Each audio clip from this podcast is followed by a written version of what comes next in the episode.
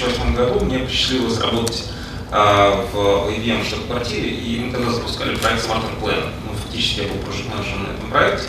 Это был такой хороший, такой вот целостный, грамотный корпоративный такой проект IBM а, на тему интернета вещей.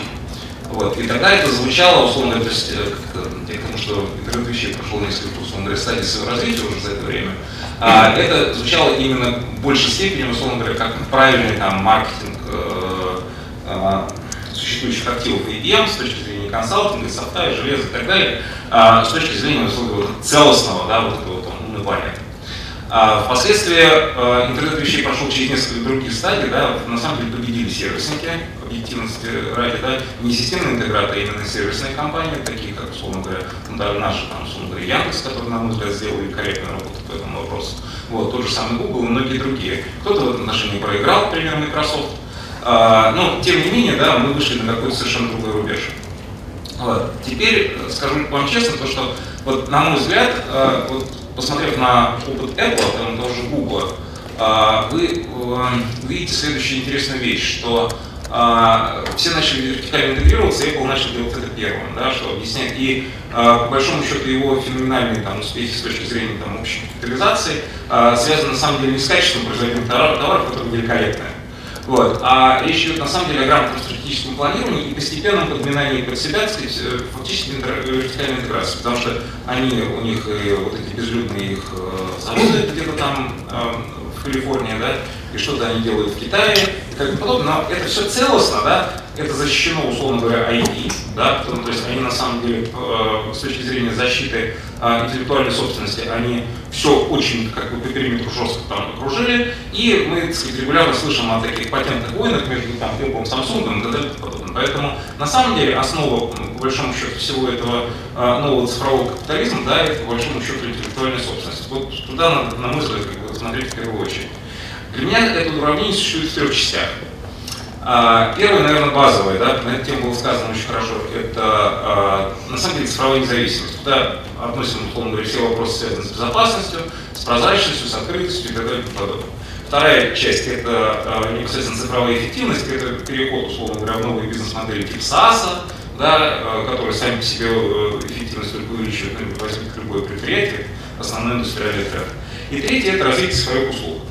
Вот. Побеждает на самом деле тот, кто умеет э, со всеми тремя частями э, работать э, так сказать, одновременно. Да, потому что если мы будем это делить по частям, мы каждый раз будем неэффективны. То есть если мы сейчас будем развивать российскую электронику за счет, за счет например, там, крупных там, бюджетных траншей, да, условно говоря, мы каждый раз все равно будем проигрывать. Почему? Мы, если мы не интегрируем это впоследствии в цифровые сервисы. То есть, если, мы же, если же мы будем э, делать сразу бизнес-модель, которая уходит, условно говоря, от электроники в сторону сервиса, тогда мы можем на, на уровне бизнес-модели субсидировать, условно говоря, ту же самую электронику. Теперь смотрите, как происходит. Если Apple, в принципе, условно говоря, полностью интегрировался, Google сделал несколько другую модель. Он взял, э, условно говоря, и открыл Android, вот. А, то, что все, условно говоря, реализуете совершенно спокойно на ваших устройствах, да, все это открыто, да, вот у нас App Store и так далее. Я обращу ваше внимание на некоторые вещи, которые не настолько известны. Да? А, первое. А, производитель, на самом деле, Samsung, да, который мне посчастливился работать, да, переписывает этот Android пополам просто. Вот 50% переписывается. Да? Это уровень доводки. А второй забавный момент заключается в следующем, то что Google на самом деле очень жестко работает с ODM, э, с э, независимыми поставщиками а, аппаратного обеспечения, архитектуры и так далее, чтобы они не доделали драйверы под другие операционные системы. И вот этот барьер, когда мы занялись Тайсоном вплотную, да, мы этот барьер натолкнулись очень быстро. Если вы спросите, условно говоря, ведущих ребят из э, open source, да, которые занимаются Linux, то же самое там от Linux, там Смирнов и так далее, через этот барьер крайне трудно ходить самому Samsung, я скажу честно. То есть там еще есть барьеры.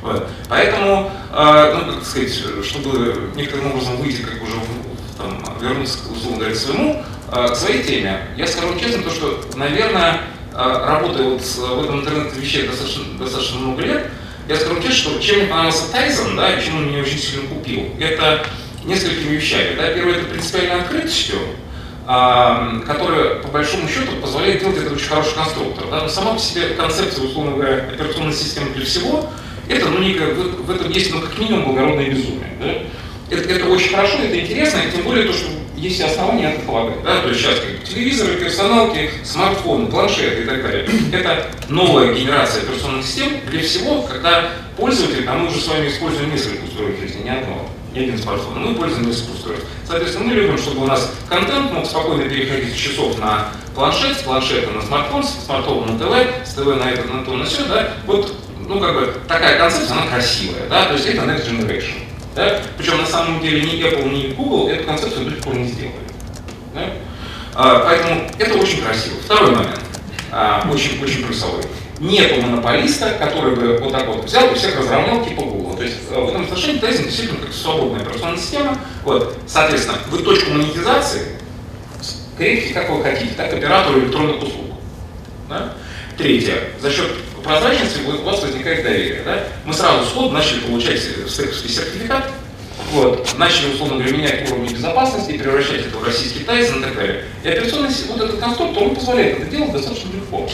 Да? Соответственно, э, мы решаем, условно говоря, ключу, э, и плюс еще ориентация на новый стандарт. Да? То есть, в принципе, HTML5, который сейчас является таким э, ну, интересным, на мой взгляд, как бы, и самым прогрессивным стандартом, он позволяет очень многое делать. То есть, облачная модель, то есть смена технологической парадигмы, конвергенция, условно говоря, с точки зрения пользовательских сервисов, смена, а, смена и игра на самом деле в э, такой, знаете, как это окно возможностей. Оно на самом деле не очень большое.